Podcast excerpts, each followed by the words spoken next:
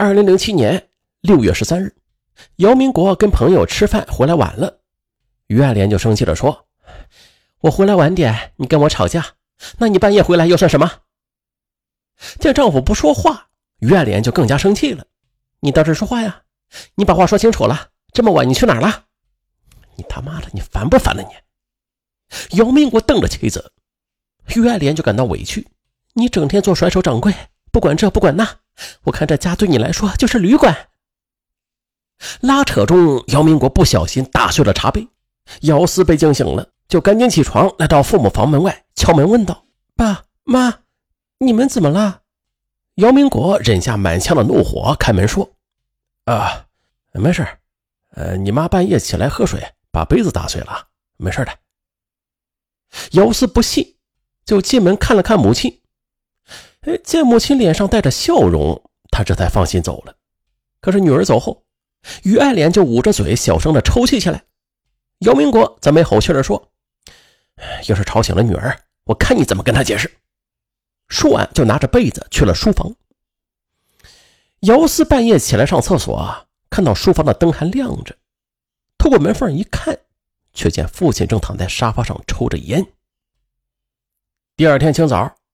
姚思就问父亲：“爸爸，你昨天晚上为什么睡在书房啊？”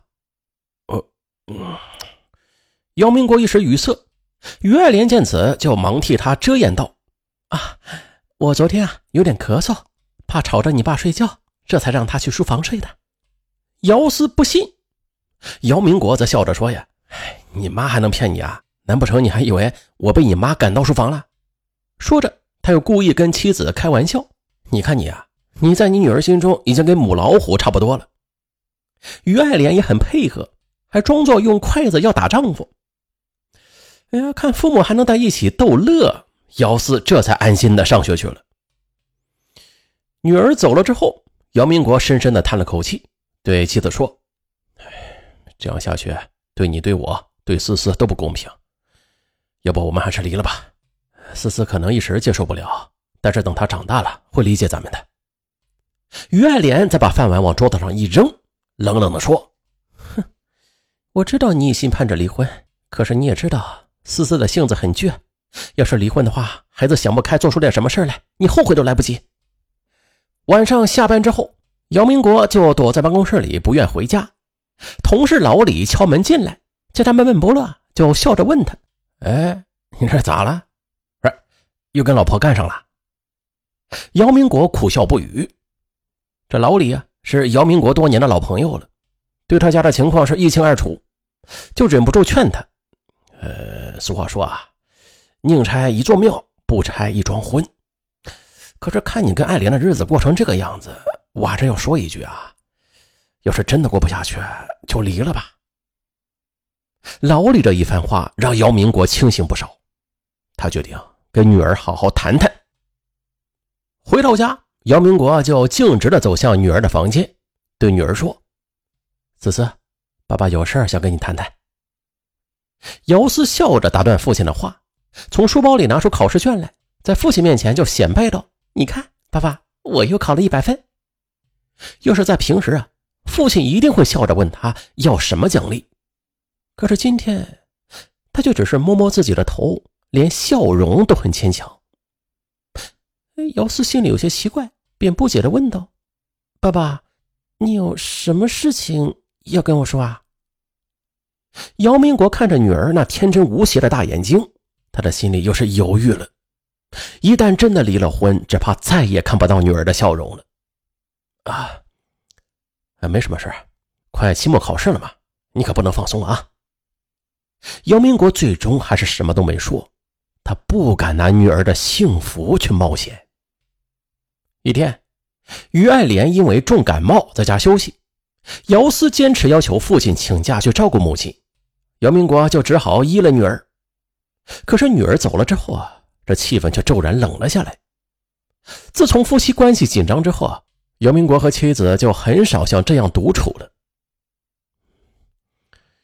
你，你要喝水吗？姚明国支吾了半天，方才说了一句话。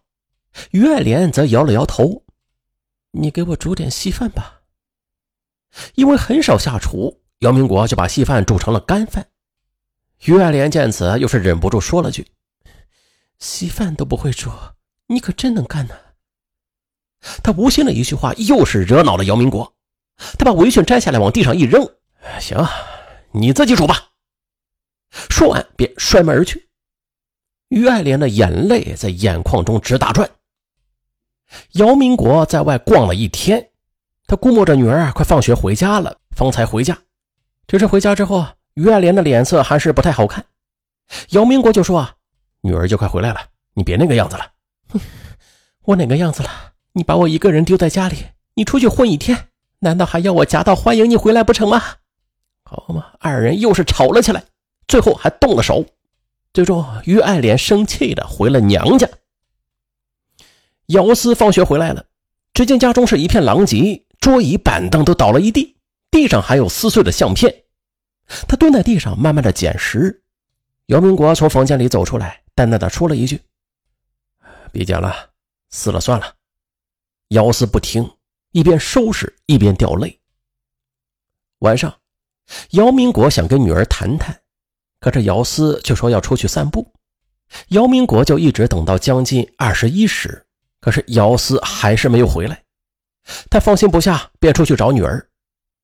刚走到楼下，就看到女儿双手抱膝，头则压在手臂上，坐在花坛边，像是个被遗弃的孩子似的。这，他的心顿时被揪得生疼起来。他走上前，拉着女儿的手说：“思思啊，夜里凉，跟爸爸回家。”姚四则生气的转过头去：“爸爸骗人！你说不跟妈妈吵了，你说话不算话。”姚明国就哄他说：“乖女儿。”爸爸答应你的事一定会做到的，我和妈妈绝对不会离婚。姚思看着父亲，还是伤心欲绝。女儿的悲伤再次击中了姚明国的心，他逼着自己打消了离婚的念头。为了安抚女儿，他甚至跟妻子约定，两人在女儿面前假装比以前更恩爱。可是这种伪装的幸福生活，对姚明国和于爱莲来说，都是一种煎熬和折磨。他们的心都像是被囚禁在监牢里，找不到出路。